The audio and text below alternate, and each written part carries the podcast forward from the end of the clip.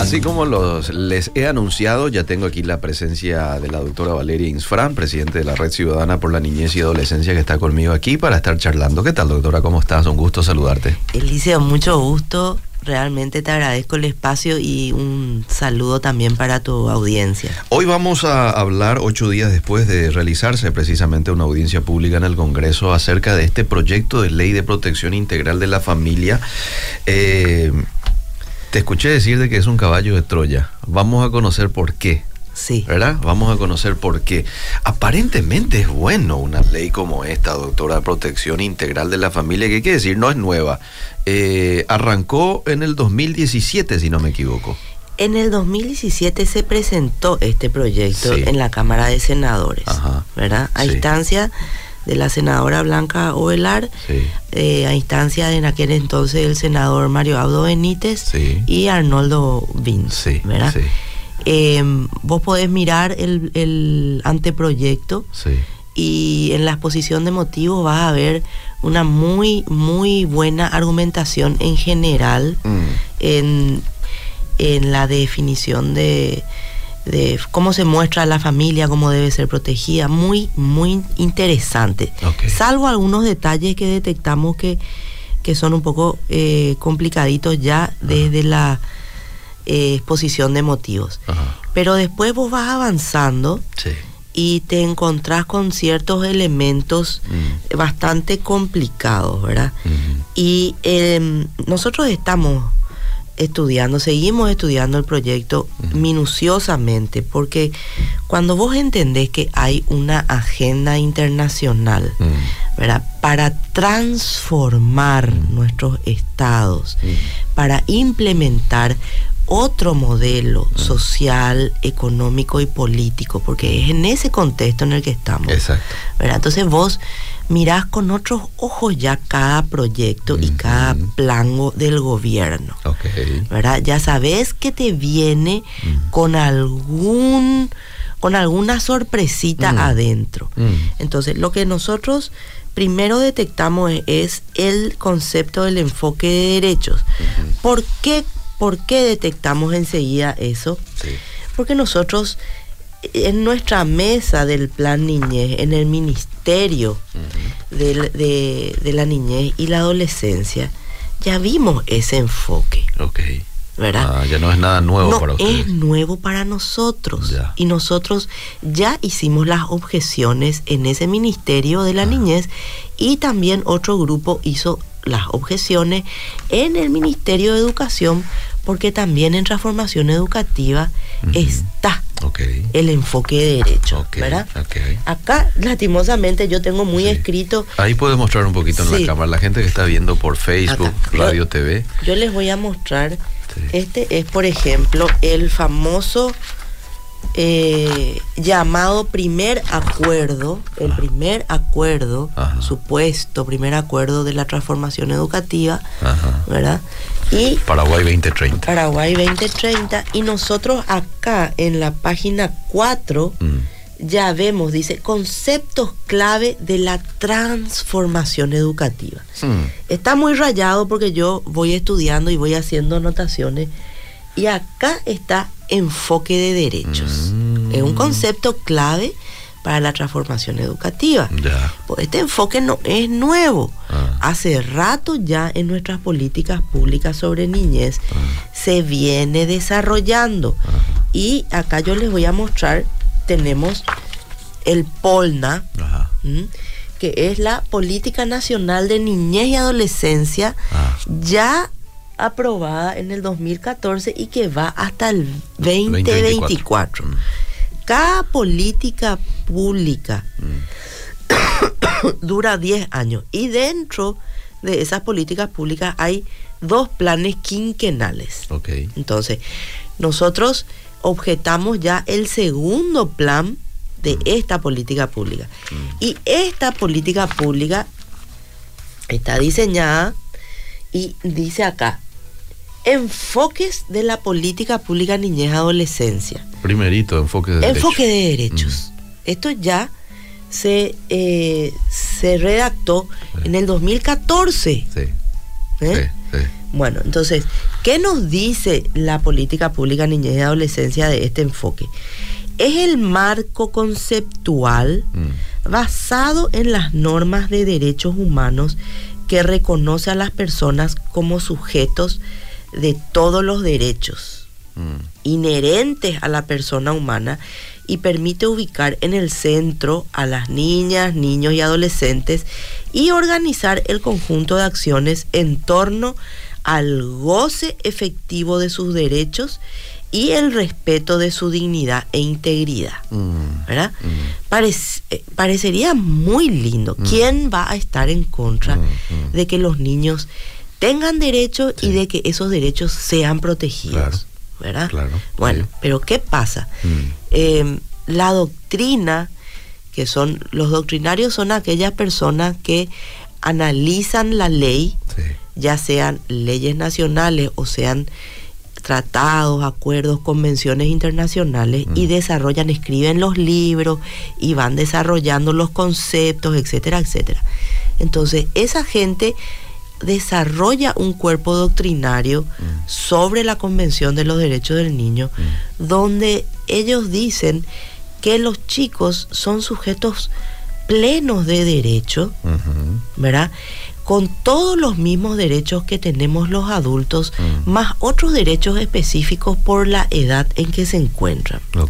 Y además dicen que la Convención de los Derechos Internacional de eh, Derechos Internacional de los Niños, la Convención Internacional de los Derechos de los Niños, le otorga derechos políticos, sociales, económicos y culturales a los menores de edad. Bueno, eh, eso es una cuestión, ¿verdad? Que te, te llama ya la atención, Mm. ¿verdad? Mm.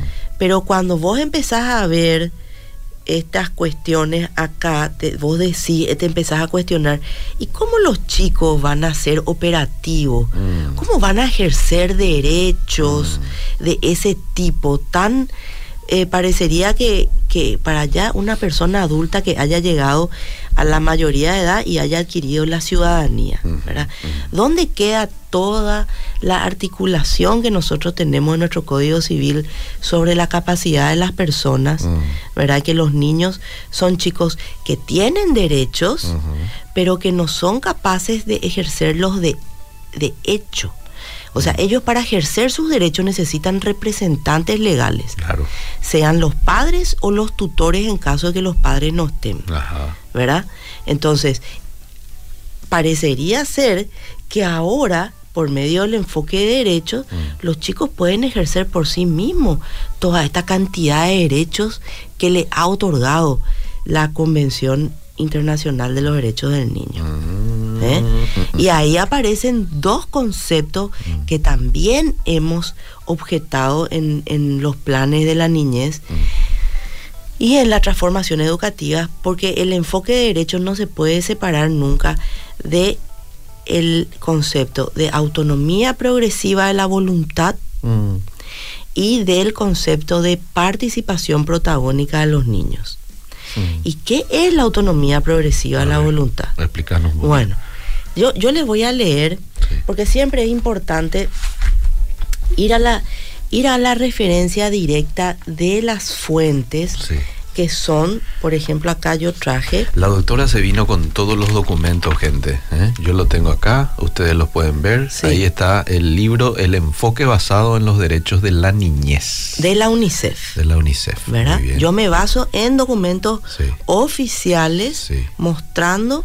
¿verdad? el enfoque basado en los derechos de la niñez UNICEF para cada infancia, dice. Y dice, serie de formación sobre el enfoque basado en los derechos de la niñez.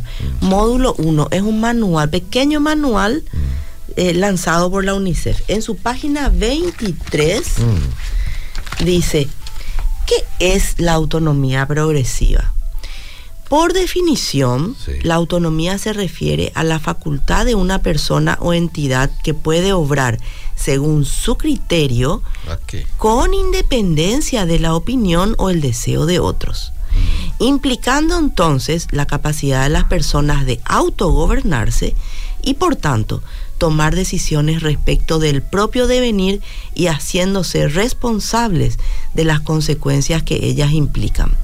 Así, la autonomía progresiva se refiere al proceso mediante el cual los sujetos, en este caso niñas, niños y adolescentes, en función de la evolución de sus facultades, características personales y etapa de desarrollo, van pudiendo tomar decisiones y ejercer sus derechos de manera independiente de sus padres o cuidadores. Clarito está, clarito. Bueno. Independiente de sus padres o cuidadores, un niño, autogobernarse. Así es. Entonces, estos son conceptos muy delicados Mm. y que abren toda, toda la posibilidad para que los padres se vean cuestionados en sus en su facultad de, de educar, de guiar, de disciplinar, ¿verdad? de poner límites y de ejercer plenamente su derecho de patria potestad en bien de sus hijos, Mm, ¿verdad? Esa es la trampita. Entonces, ¿qué, ¿cuál es otro elemento importante en todo esto? Entonces tenemos el concepto de enfoque de derechos. Uno, Sí. para que este enfoque de derechos funcione en la realidad, tiene, Necesita de dos. tiene dos patas. Sí. Una de ellas es la pata de la autonomía progresiva de la voluntad que Sí. acabo de definir. Sí. Entonces, ¿qué es lo que pasa cuando vos aplicás el concepto de autonomía progresiva de la voluntad? Que vos dejás de lado el criterio objetivo Ajá. de la mayoría de edad a los 18 años, Ajá. que es cuando una persona adquiere todos los derechos plenos de ciudadanía. ¿verdad? Objetivamente, 18 años, vos ya sos mayor de edad. Sí. Hay una condición que se cumple, Mm. la mayoría de edad. Bueno, se saca eso Mm. Y se, se trae en medio de toda esta cuestión un concepto subjetivo que es la madurez del niño. Ok. ¿sí? La edad, la edad, la, la, la- madurez, la etapa de desarrollo, habla la definición. Es como que ahora eh, la mayoría de edad ya lo va a tener el niño, No. ¿no? Es como que ahora el Estado va a tener la capacidad de definir si un chico está maduro o no para ejercer tal o cual derecho. Uy. Y el chico, Mm, ¿verdad? mm, Cuando se siente vulnerado, mm. entre comillas, en sus derechos por los padres, puede ir a denunciar a los padres en los organismos jurisdiccionales, sea fiscalía, puede llegar a un juez y decir, mis padres acá no me permiten, por ejemplo, eh, mi derecho a la información Mm. y me, me limitan el uso de mi celular. Mm, se y va están, a quejarse a papá y Estado. están vulnerando mis derechos. Mm. Entonces entra el Estado ahí, Mm, ¿verdad? Esa es la trampita que no que nadie cuenta y así opera. ¿Cuál es otro concepto sobre el cual se apoya el enfoque de derecho? Ah, Y la participación protagónica de los niños. mm, ¿Qué significa eso? Mm. Que los niños deben, eh, los niños deben tener garantizado por medio del Estado, Mm. ¿verdad? Su participación protagónica en todas las cuestiones que a ellos le atañen, Mm. incluso las políticas públicas. mm. Es decir, por eso que nosotros vemos, hemos visto en la mesa del, del- del plan niñez Mm. que objetamos, ¿verdad? Mm. Nos sentamos con ONGs y nos sentamos con chicos menores de edad Mm, a hablar sobre eso, ¿verdad? Y hubo, me acuerdo perfectamente, le voy a contar una, una anécdota que siempre suelo comentar. Eh, nos sentamos, estábamos en un Zoom sí. y empezamos a argumentar en contra justamente del concepto de la protección de la eh, del rol protagónico la participación protagónica de los chicos, Sí. ¿verdad? Dijimos, este es un concepto muy delicado Mm. porque abre la ventana de la manipulación política para los chicos, Mm, ¿verdad? Mm. Entonces, ¿qué es lo que nosotros estamos promoviendo desde el Estado? mm, Esa es una forma también de sacar del, del ambiente familiar al chico mm. y Sí. exponerlo a influencias, ¿verdad? De personas que sabemos que operan para que los chicos sean agentes de cambio revolucionario, Mm, ¿verdad? Es así. La gente no sabe nomás. Pero eso es, yo después le voy a leer también un libro que analiza ese tema, cómo el niño eh, eh, deja de ser visto como una persona que debe ser ayudado a desarrollarse y a formarse plenamente en todas sus capacidades intelectuales y intelectuales, sociales, emocionales, para llegar a ser un- una persona independiente, un adulto independiente, y se lo ve ya como una persona, como, como a un agente potencial de cambio social. Mm. Entonces ya no importa su formación, sino que el adoctrinamiento para que él sea agente de cambio social. Y por ese concepto de participación protagónica, ahí es que él entra a ser agente de cambio social. ¿Entendés? ¿Y qué pasó en ese momento cuando, no- cuando yo le- les digo eso? Acá corremos el riesgo que los chicos empiecen a ser manipulados políticamente por gente inescrupulosa. Mm. Y en ese momento sale un, un menor, Mm. Habrá tenido 16, 17 años más o menos, y sale y dice, pero ustedes, ¿qué saben? Ustedes no entienden nada de lo que es el mundo hoy día. Ustedes no entienden nada de la revolución que nosotros estamos haciendo. Y ahí quedó demostrado cómo lo que yo estaba advirtiendo ya es una Ya se realidad. está dando. Ya se, pues hace rato, Sí. hace rato. Mm. ¿Verdad? Mm. Y las federaciones de, de centros de estudiantes, hay algunos que están muy, muy tomados y muy manejados por, por estas ONG y grupos muy ideologizados, Mm. ¿verdad? Mm. Que ya hace mucho tiempo están haciendo su trabajo. Mira un poco, usted que Sí. este, es experta en leyes y que le pasa el doble, si no es más, a este de 16 años, usted no sabe nada. ¿eh? Este, qué bárbaro. Sí, ahí vos ves también esa, eh, esa falta de, de respeto con la persona mayor, porque nosotros fuimos Sí. criados Sí, para tener respeto hacia una persona mayor. O sea, claro.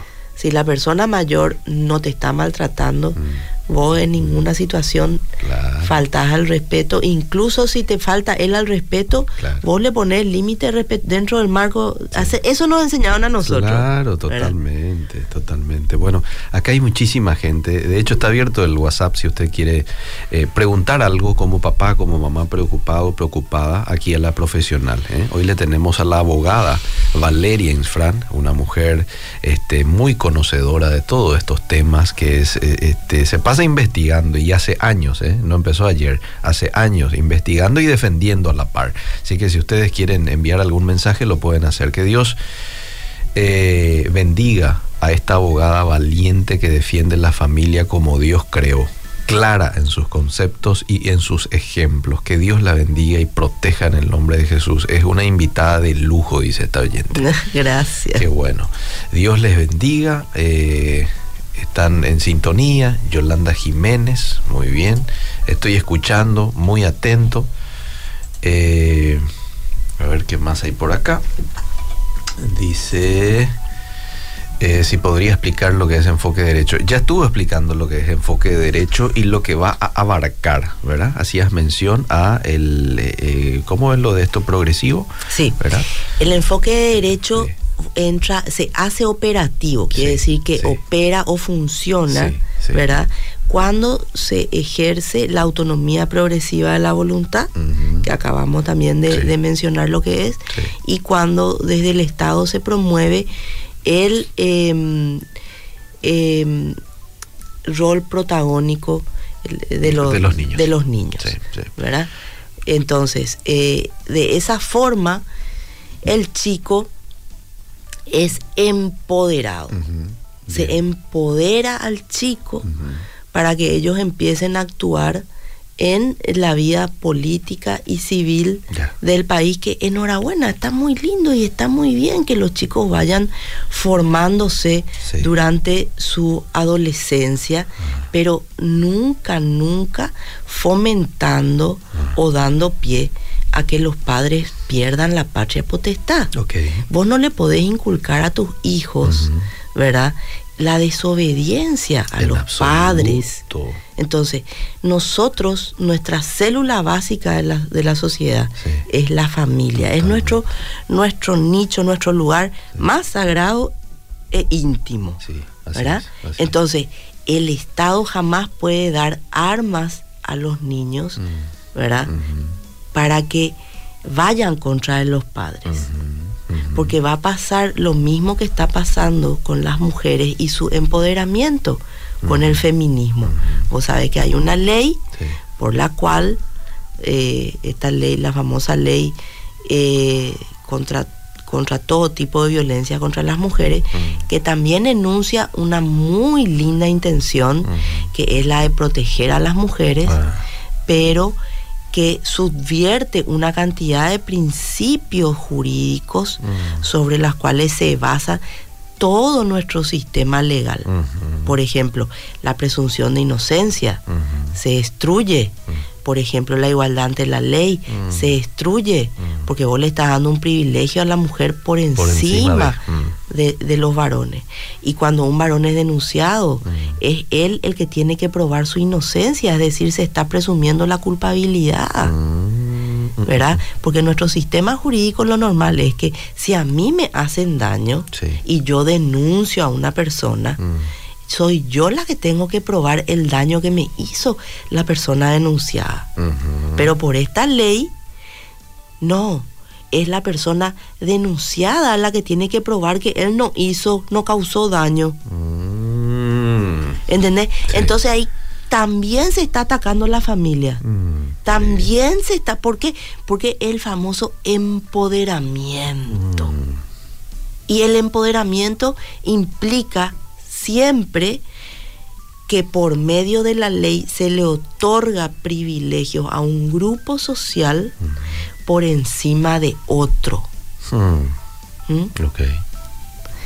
Ese es, eso es como opera. Bueno, eh, ya mencionabas cuáles son los tres puntos cuestionables eh, de este proyecto de ley con lo cual ustedes no están en, acuerdo, yo tampoco y muchos otros padres, ¿verdad? ¿En qué queda ahora? Eh, de hecho, este proyecto de ley pasa ahora a estudio, ¿verdad?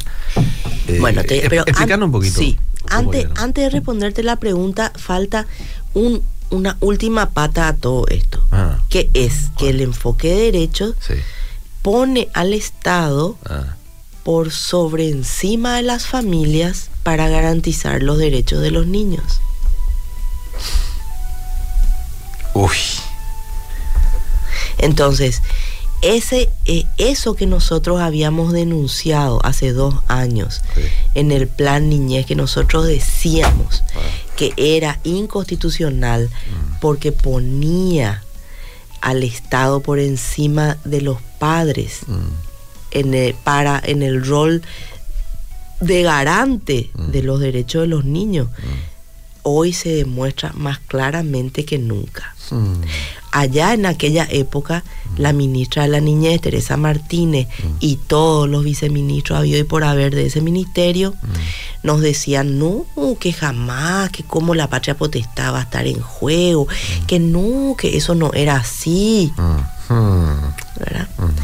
Pero es Mm. Entonces, cuando el Estado se convierte en primer garante de los derechos del niño, mm. ahí se abre toda la posibilidad de que el Estado esté arbitrando permanentemente sobre cuestiones que no tiene por qué decir una sola palabra.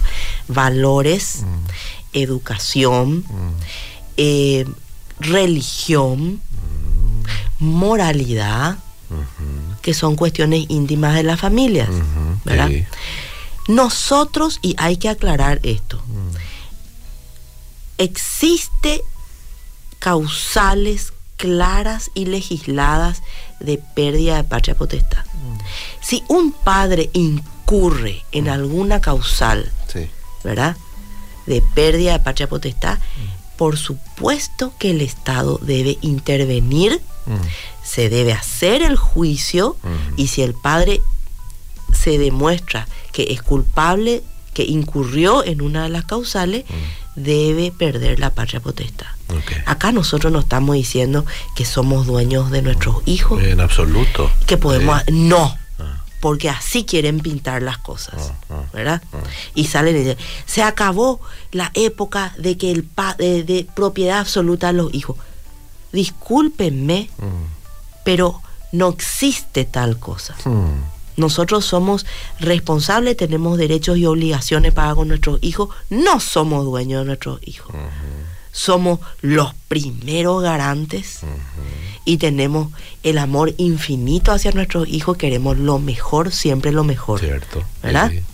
Nos podemos equivocar. Si nos equivocamos e infringimos la ley, perdemos la patria potestad. Mm. Pero nosotros no podemos abrir las puertas a que el Estado reemplace, nos reemplace a los padres y a la familia en ese rol fundamental de velar por ellos. ¿verdad? Porque va a empezar a pasar de que los chicos sistemáticamente van a denunciar y ya pasa, ya se está dando Mm. y ya hay ejemplos. Ok. ¿verdad? Wow, brillante, brillante tu exposición. Mira, acá yo veo hay una pregunta. Esta es la tarea de mi hijo del octavo. Me llamó la atención donde dice que el personal sanitario acompaña donde antes nos enseñaban que eran los padres los responsables de encaminar, dice una oyente del Luque. A ver, te leo porque me envió la foto. Sí. Voy a tratar de agrandar un poquito. Dice, a ver. La adolescencia es el periodo más sano de la vida desde el punto de vista físico, pero el más problemático y de alto riesgo social. Es esencial el papel del profesional sanitario para acompañar y orientar para que el adolescente se convierta en un adulto competente. Bueno, eso es muy grave, ¿verdad? Porque nosotros tenemos que saber eh, que este enfoque de derechos ya se está aplicando en nuestras instituciones y en virtud a este enfoque de derechos en el Ministerio de Salud, por ejemplo, eh, se instalaron los famosos y conocidos consultorios amigables. Eh, ¿Qué es el consultorio amigable? ¿qué? Y señores padres, el consultorio amigable es un lugar donde que un servicio que provee el Ministerio de Salud donde los menores de edad pueden ir sin sus padres a pedir anticonceptivos o la pastilla del día después. Y nosotros tenemos documentados videos de funcionarios públicos del Ministerio de Salud donde capacitan a funcionarios sanitarios, como dice eso, Mm, ¿eh? Mm. atender un poco lo mm, que es, capacitan para ver qué hacemos, por ejemplo, si nos llega un menor con una situación de relaciones sexual o violación o esto o lo otro. Y te dice, expresamente dice, ¿y si viene solo? ¿Y si viene sin los padres? Hay que actuar, porque hay un protocolo que le habilita a los eh, funcionarios de, de la sanidad a atender a los chicos sin sus padres. O sea que ya está en pleno funcionamiento. Está en pleno funcionamiento, señores. Eso es lo que com- comento. Sí. Hace años se metió esto. En, en- acá, por ejemplo, en este tema de, de niñez y adolescencia.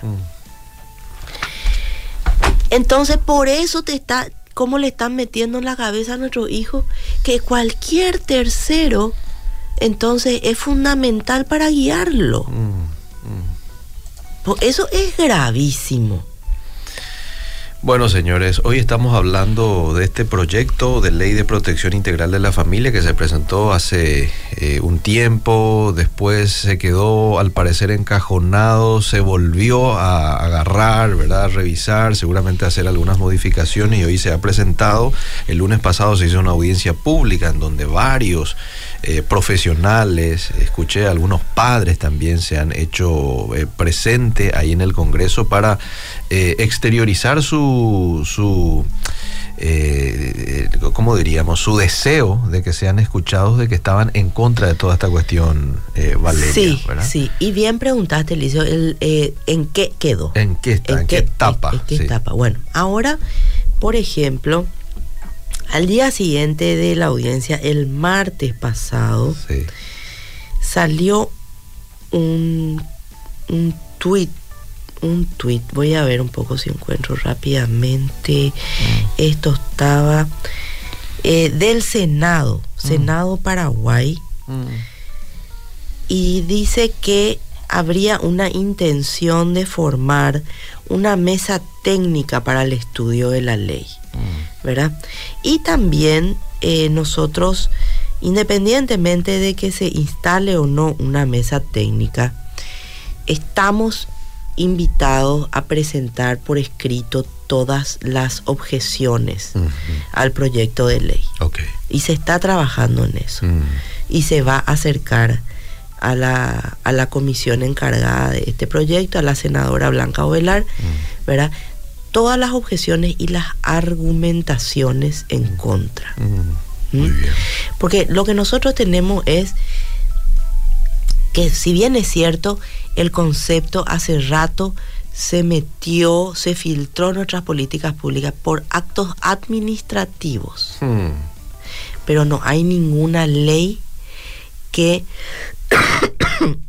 consagre propiamente dicho el enfoque de derecho. Esta sería la primera. Ok, ok. Hasta donde yo manejo. Bien. A no ser que nos hayan metido subrepticiamente, como siempre, operan mm. alguna ley que no está dentro de mi radar mm. y que ya eh, consagre el enfoque de derecho. Esta sería la primera vez, en caso de que se apruebe esta ley, en la que se oficialmente... Oficialmente entre por ley. Pero... pero sería una ley inconstitucional por todo lo que estamos comentando, ¿verdad? Mm. Vulnera normas del Código Civil, vulnera normas del Código de la Niñez, vulnera normas constitucionales, ah. ¿verdad? Entonces, eh, tenemos un, un proyecto bastante complicadito. Escuché el otro día que en la audiencia pública usted este, en su ponencia dijo y le dijo a la doctora Blanca Ovelar este, eh, para reunirse y para que nos podamos sentar y charlar, ¿verdad? Unas tres horas incluso hizo mención. ¿Ocurrió la invitación por parte de Blanca Ovelar? No, no, no, no, no, no, no, no. No. Eh, y sí, realmente yo le digo tres horas para que la gente dimensione. Mm lo mucho que hay que hablar para que esto se entienda. Mm. Porque tiene trampa. Permanentemente, atrás de cada hermoso concepto enunciado, mm. hay una trampa. Y nosotros eh, nos vemos obligados a recurrir a, a la legislación comparada y a ver las consecuencias en otros países de la aplicación de estas leyes. Como es una agenda internacional, es una agenda global, en otros países están ya más avanzados. Entonces nosotros nos tomamos el tiempo de mirar qué es lo que está pasando en esos otros países cuando se aplican este tipo de conceptos. Como punto de referencia. Como punto de referencia. Y ahí nos vamos dando eh, cuenta. Y buscamos documentos internacionales, buscamos libros de, de gente que desarrolla estos conceptos, ¿verdad? Y después ya vemos las consecuencias. Y nosotros estamos viendo en España lo que son las consecuencias. Y estamos viendo en Chile. Acá, por ejemplo, nosotros tenemos... Acá yo, yo entendí muchas cosas que antes no entendía, porque todo lo que vos lees luego parece que es una maravilla, ¿verdad? Pero cuando vos sabes bien que todo lo que lees te viene de, de ONGs que trabajan al servicio mm. de la agenda internacional mm. y no al servicio de nuestros intereses nacionales y mucho menos al servicio de la seguridad de nuestros hijos, mm. ¿verdad? Vos ya mirás con otros ojos y ya, ya das por hecho de que todo es, está ideologizado y que hay doble sentido, ¿verdad?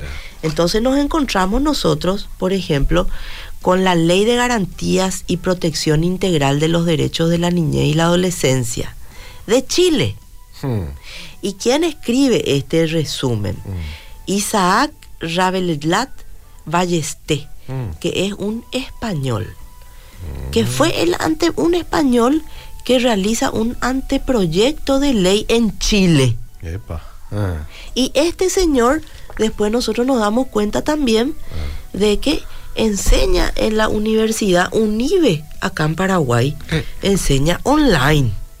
Eh, Sí. mira. ¿Y qué dice este señor? Ah. Y dice, es necesario dentro del contexto de la ley de garantía y protección integral de los derechos de la niñez. Sí. Estamos hablando del mismo tema que nosotros estamos acá, ¿verdad? Muy bien. Dice, es necesario sin lugar a dudas abandonar actitudes paternalistas o caducas convenciones educativas en que los niños, niñas y adolescentes son contemplados todavía en función de lo que pueden llegar a ser en el día de mañana y no por lo que pre- preguntan, sienten o necesitan en tiempo real. Mira lo que es. che. ¿Eh? Mira lo que es.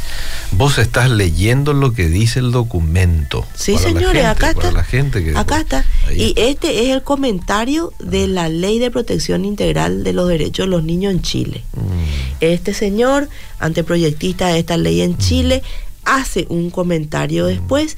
El mismo señor enseña en una universidad acá online en Paraguay, UNIBE, Universidad UNIBE. En esa misma universidad enseñan también grandes referentes de ONGs que ideologizan en Paraguay y ONGs que tienen activa participación en el Consejo Nacional de la Niñez y de la Adolescencia de nuestro país. Porque hay que recordarle a los padres que ese Consejo Nacional de la Niñez y la Adolescencia, ahí están representados varios poderes del Estado, varios ministerios y ONGs, pero ni un padre. Hmm, Qué curioso. Así. Brillante una vez más tu exposición, doctora, y bien documentada, ¿eh? bien documentada. Es una profesional en todo lo que tiene que ver con leyes, así es que muy respetada, ¿verdad? Aquellos que de pronto quieran eh, volver a escuchar porque se les pasó, eh, no lo escucharon entrecortado, esto va a quedar ahí en el Facebook de Radio Edira. Me quiero ir con este último mensaje desde Villa Elisa. ¿Qué pasaría si mi hija de 15 años me denuncia por sacarle el celular siendo que ella es desobediente y veo que está por mal camino y no realiza sus tareas y solo se pasa viendo el celular para ver TikTok o videollamadas y no un buen uso? ¿Ella podría denunciarme por eso y yo perder la patria potestad por un capricho de ella? Esa es mi consulta. Sí, señora, así como están las cosas. A eso está. vamos. Ya, no, ya hay, y yo les voy a contar un caso concreto que le tocó a un colega mío, una nena de 14 años, que el padre se da cuenta de que ella a altas horas de la madrugada chateaba con alguien. El papá le requisa el celular, le pide, tráeme el celular, vos no podés estar de madrugada usando tu celular y tenía contraseña, no podía acceder. Eh, Y la nena se niega a darle la contraseña. eh. Entonces el papá tiene, se va, acude a un técnico, desbloquea el teléfono y se da cuenta que la niña estaba chateando con un adulto. Hmm. Mira ¿Mm? Mm, Entonces el padre le saca definitivamente el celular. sí. Pero ¿qué hace? Era un argentino, desde Argentina era la comunicación Mm. con esa menor. Y hacen una denuncia anónima en Paraguay y la fiscalía se va, interviene y le separa a la niña del padre. Yo quiero que vos le, le, le invites a este colega, yo te voy a pasar después Dale. el nombre de él, Sí. que él venga a contar el calvario de ese caso. Mm.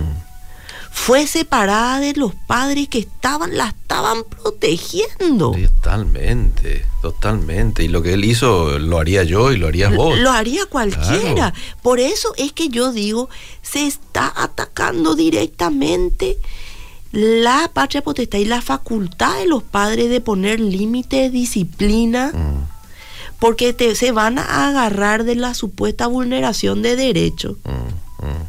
De los niños para denunciarte. Qué, qué fuerte. Doctora Valeria, se, se me fue el tiempo. Gracias por tu este por tu ponencia hoy aquí. Este, y estate atenta que queremos volver a invitarte aquí con producción en, en algún lunes posterior, ¿sí? Sí, claro que sí, a las órdenes y muchas gracias a la audiencia por su tiempo y por su atención. Hay que mirar un poco a nuestros políticos, Sí. están en campaña, Sí. Hay que acercarse a los candidatos y Sí. decirle, esto no queremos. Sí, sí, No vamos a votar por gente que atente contra la familia. totalmente. No vamos a votar por, por candidatos que, prom- que promuevan agendas que van en contra de los intereses de nuestro país. Así es. Y la familia es el interés número uno del Paraguay. Totalmente de acuerdo. Escuchar atentamente sus propuestas. Gracias, doctora. Gracias. Seguimos.